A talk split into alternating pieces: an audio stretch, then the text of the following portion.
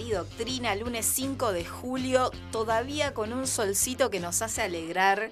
Porque viste que cuando no hay sol te sentís así como medio... uh, No calienta este sol. Bueno, No resulta... me calienta este sol. No te calienta este sol. Bueno, te digo que ahora sí. Sí. estamos en vivo en YouTube, en nuestro Ay, canal. perdonen. Así que te, Ay, te me pones bonita. Pero la pucha. Te pido por favor.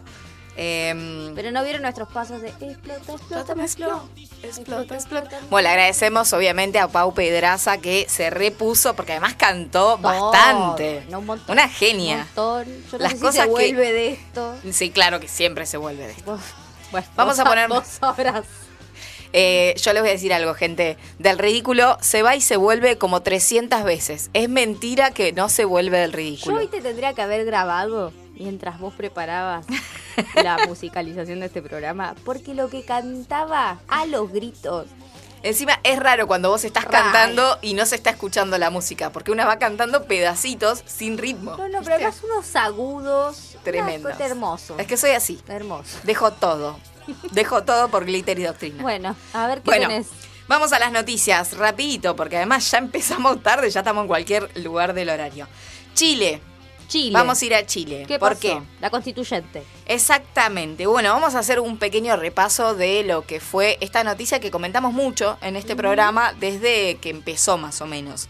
Pero habíamos hablado de aquellas protestas que nacieron el 18 de octubre del 2019, cuando después de que un grupo de estudiantes Les pibis. les pibis saltaran los molinetes en protesta de tener que pagar el boleto más caro. A partir de ese momento empieza un estallido social de movilizaciones continuas, cada vez más masivas. Llegaron a movilizar más de un millón de personas eh, y donde se fueron amalgamando distintos tipos de reivindicaciones. Sí. ¿no? Ya no tenía que ver con el aumento del boleto particularmente, sino con todo el sistema opresor eh, neoliberal de ese Chile que se tenía que venir abajo. ¿no? Estaba la consigna que por eso también se inter- internacionalizó, digamos, que fue Despierta Chile, ¿no? En el medio aparecieron las compañeras feministas también poniendo el cuerpo, hablamos en su momento de quienes integraban las primeras líneas, y todas estas manifestaciones tuvieron como resultado o respuesta del gobierno de Piñera durante mucho tiempo represiones eh, terribles, desapariciones, abusos, el símbolo ¿no? de tantos compañeros y compañeras que perdieron sus ojos. Eh, bueno, fue realmente muy fuerte, Muy ¿no? fuerte. Si uno tiene que pensar en las fotografías de lo que han sido estos años en busca de cambiarlo todo, porque básicamente eso es lo que estaban esperando hacer. Bueno, Piñeira tuvo que ceder en algún momento porque se dio cuenta que ni la pandemia podía frenar estas protestas sociales y la salida democrática fue el llamado a un plebiscito para cambiar la constitución. Recordemos, constitución creada durante la dictadura militar de Pinochet en 1980. Eh, entonces, llamar a este, a este plebiscito también implicó, para la democracia chilena, donde no es obligatorio votar, que un montón de gente se movilizara casi como en su momento en el plebiscito por el no A a la continuidad de Pinochet. ¿no? Esos números que van mostrando estas idas y vueltas de la democracia y de las dictaduras en nuestros países en América Latina.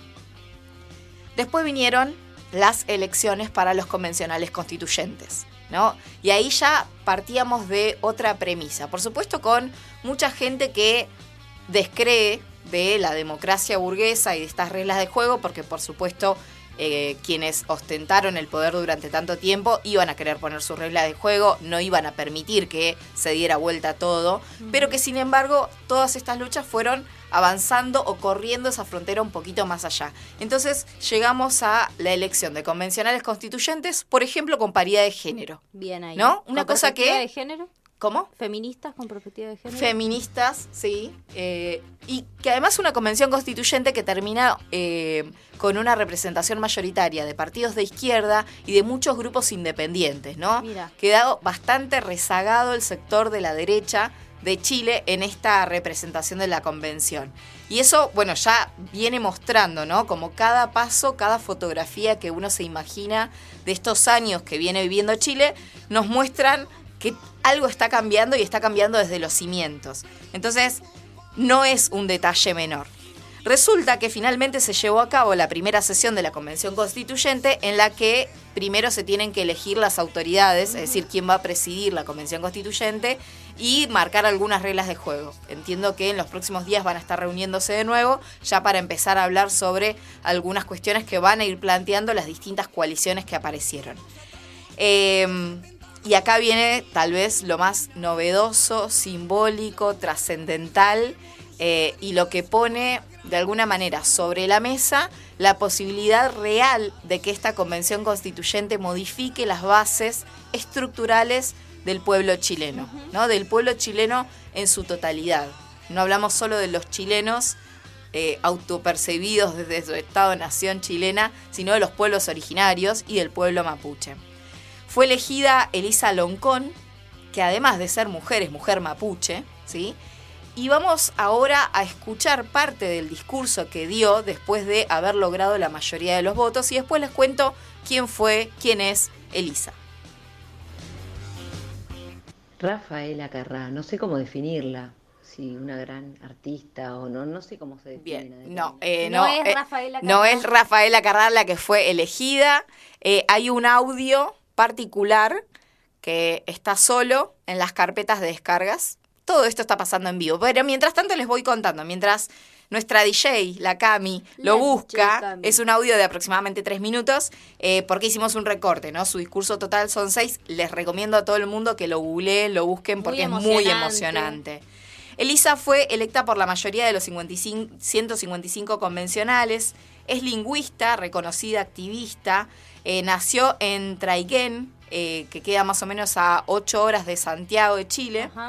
Eh, durante la dictadura estudió pedagogía en inglés y también hacía teatro y desde ese grupo de teatro combatía a la dictadura de Pinochet.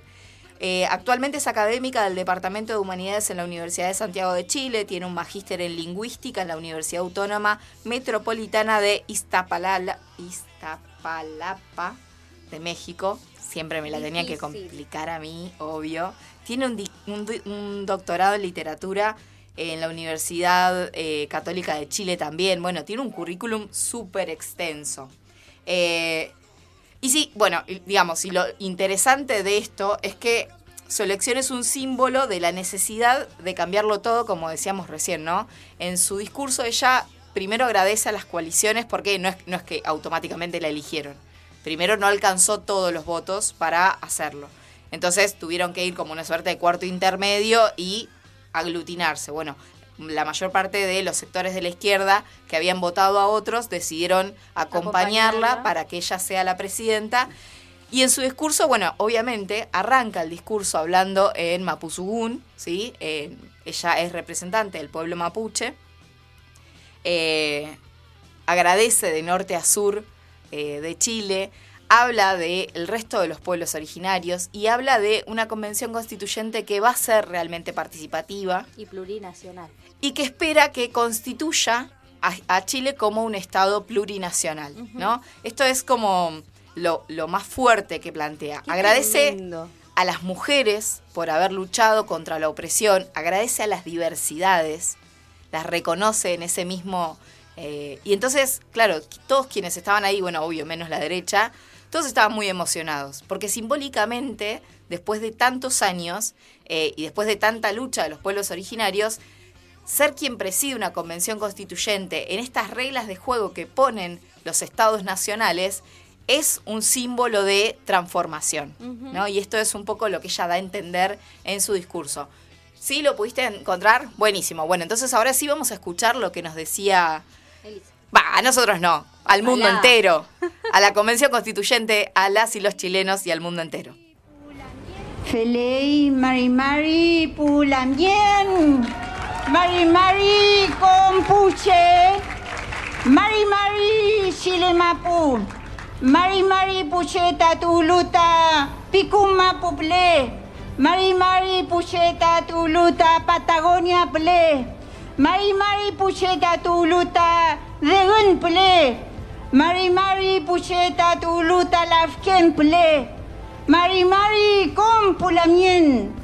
Un saludo grande al pueblo de Chile, desde el norte hasta la Patagonia, desde la el mar hasta la cordillera, en la isla, a todo el pueblo de Chile que nos está escuchando. Aquí estamos, Lamien, aquí estamos, agradecerle el apoyo a las diferentes coaliciones que entregaron su confianza y depositaron sus sueños en el llamado que hiciera la nación mapuche para votar por una persona mapuche, mujer, como para cambiar la historia de este país. Nosotros también muy eh, felices por esta eh, fuerza que nos dan, pero esta fuerza es para todo el pueblo de Chile, para todos los sectores, para todas las regiones, para todos los pueblos y las naciones originarias que nos acompañan, para todas las organizaciones. Este saludo y agradecimiento es también para la diversidad sexual. Este saludo es para las mujeres que caminaron es contra todo sistema de dominación. Agradecerle que esta vez estamos instalando aquí una manera de ser plural, una manera de ser democrático, una manera de ser participativos.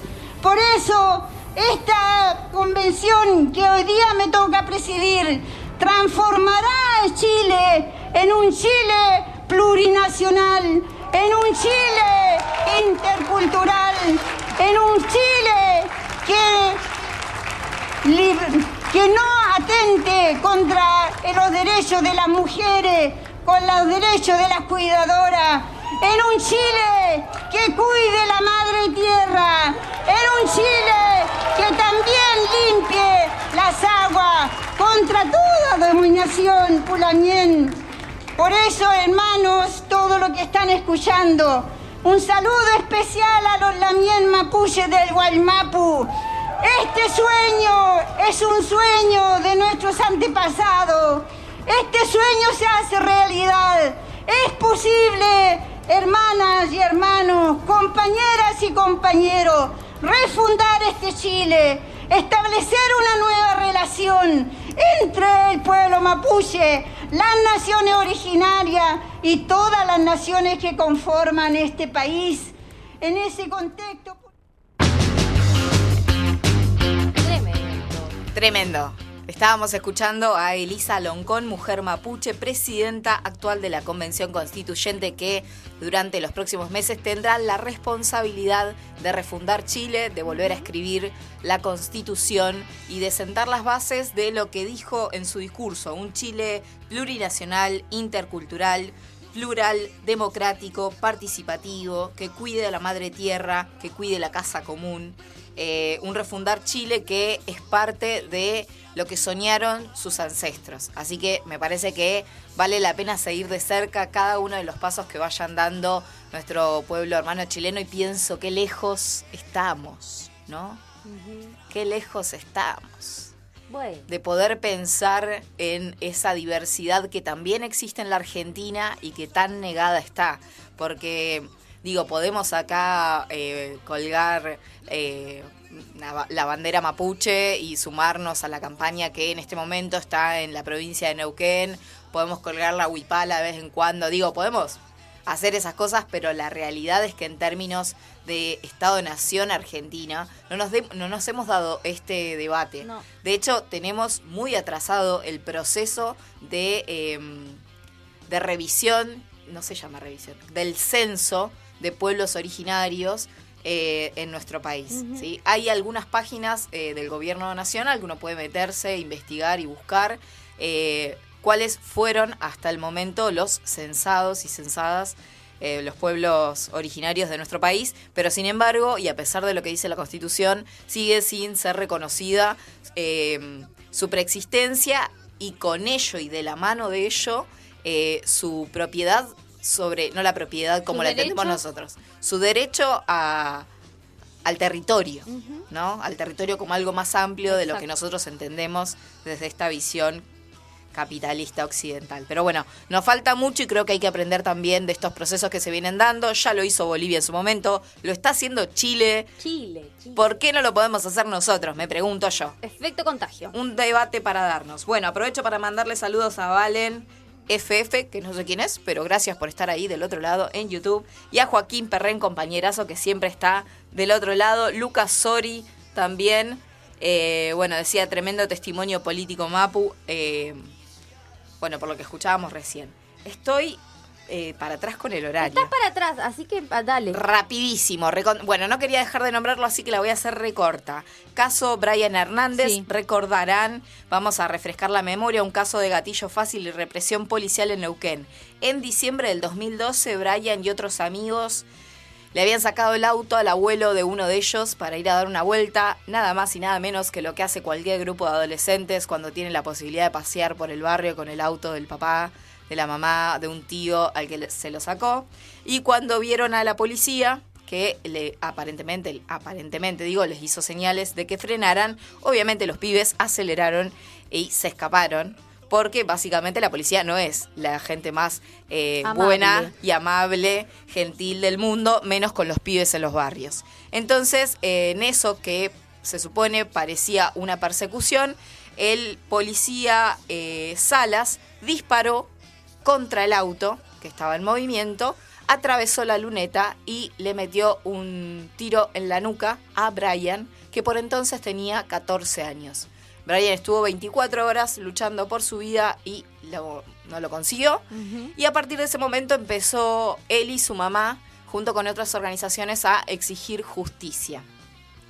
Em, el juicio se estableció, en ese juicio, en ese primer juicio, se estableció la responsabilidad del Estado, ¿sí? Por tratarse de una persona de las fuerzas de seguridad. em, y en esa responsabilidad del Estado también se buscó de alguna manera indemnizar a la familia, ¿no? Salieron hoy, ayer, unas notas en el diario que decían, bueno, ¿cuánto vale la vida de un pibe como Brian? ¿No? Porque las vidas no valen lo mismo. Eh, y según lo que se sabe, Eli hasta el momento y su familia no cobraron un peso de esto que es de alguna manera simbólico porque no les devuelve a Brian. El juicio se establece, eh, en ese juicio que se había establecido que había responsabilidad del Estado, condenó por homicidio calificado por haber sido cometido por un miembro integrante de las fuerzas policiales abusando de su función, con los agravantes de haber sido cometido con violencia mediante el empleo de un arma de fuego. Esa había sido la... Cualquier agravante que tiene un, este, en un caso de gatillo fácil. Exactamente. Bueno, y se había logrado la perpetua. Sí. Después, resulta que el Tribunal Superior de Justicia revisó la condena y le terminaron quitando el agravante, por lo que quedó calificado como homicidio simple porque Salas estaba trabajando. Ajá, mira vos. Como que el trabajo de la policía fuera dispararle a los pibes. En ¿no? realidad tiene más responsabilidad por ser policía. Entonces, Y- por eso es el agravante en el Código Claro. Penal. Bien, bueno, pero en este caso, como se supone que estaba trabajando, fue así como un homicidio simple, como que no lo quiso matar en realidad. Solo disparó a mansalva, como si no importara nada, y de casualidad lo terminó matando. Entonces pasamos de una condena de perpetua a una condena de 15 años. ¿Por qué quería traer esto hoy como noticia para comentar? Porque la impunidad en la provincia de Neuquén es algo a lo que lamentablemente parece que nos estamos acostumbrando. Sobre todo de policías, de fuerzas de seguridad. Sobre y todo del, del Estado. Del Estado, claro, ¿no? Esta impunidad permanente. Eh, mañana van a solicitar la libertad condicional del de, el policía Salas. Yo tengo acá el que era su cargo. Eh, bueno, ahora no lo estoy viendo.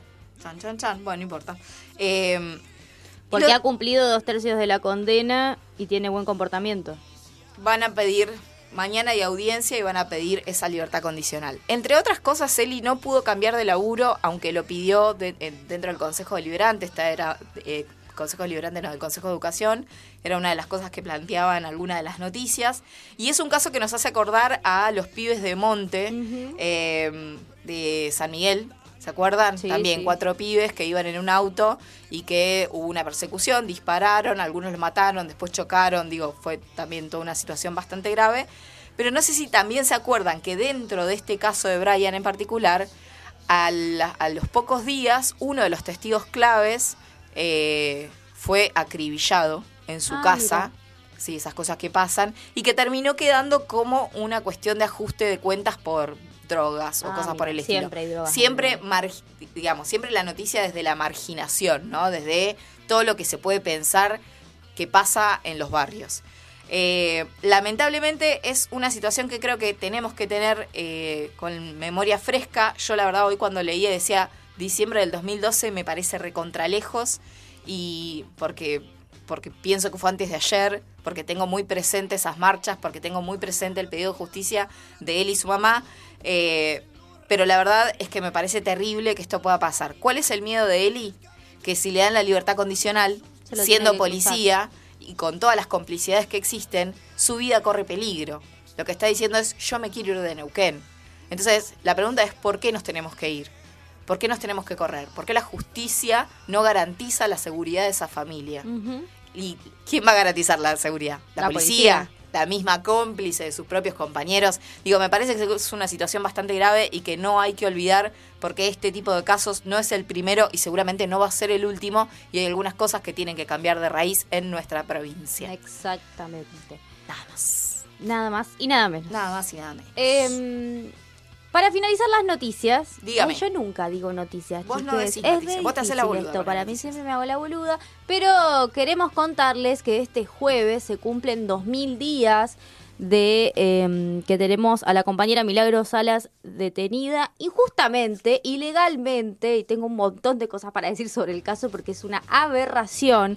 Recordemos que el 16 de enero del 2016, a 26 días de haber asumido la gobernación de la provincia de Jujuy, Gerardo Morales ordenó la detención de Milagro Salas y compañeros y compañeras de la Tupac Amaru. Ante esta situación, eh, algunos deben saber, hay una campe a partir de mañana en Plaza de Mayo que va a durar hasta el 9 de julio, que tiene que ver con, eh, a ver, una exigencia de nuestro gobierno nacional, sí, por supuesto, pero también son compañeros y entienden que esta es la forma de fortalecer al gobierno de Alberto para que eh, pueda con la justicia rever esta situación porque la verdad que es una detención ilegal, o sea, la, la- la presunción de inocencia se la metieron en el centro del UPITE en Gerardo Morales y todos sus cómplices. Y en la ciudad de Neuquén tenemos una radio abierta este jueves 8 de julio a las 5 de la tarde en Olascuaga y Sarmiento por eh, el Comité por la Libertad de Milagros Salas de Neuquén. Así que compañeras, compañeros, compañeres, les esperamos este jueves a las eh, 5 de la tarde en Olascuagas y Sarmiento para pedir libertad por Milagros Salas y todas y todos les compañeros. Va a ser un jueves especial y perdón que sume esto, pero con esto ya nos vamos. Va a ser un jueves especial porque se me vino rápidamente a la cabeza la imagen de la petiza Luna sosteniendo el cartel de Milagro Sí. en esa misma esquina, bancando las radios abiertas que las compañeras vienen sosteniendo desde que Desde Milagros que está presa y que creo que es una responsabilidad de los militantes poder asumir en agenda cada una de esas actividades, así que este jueves vamos a estar ahí, pero aprovecho también para mandarle un abrazo muy fuerte a Diego, nuestro amigo, contador, compañero, a Juanse, colega de Radio Uncocalf, eh, por la partida de la Petiza Luna, una gran militante que pierde el peronismo de la provincia de Neuquén.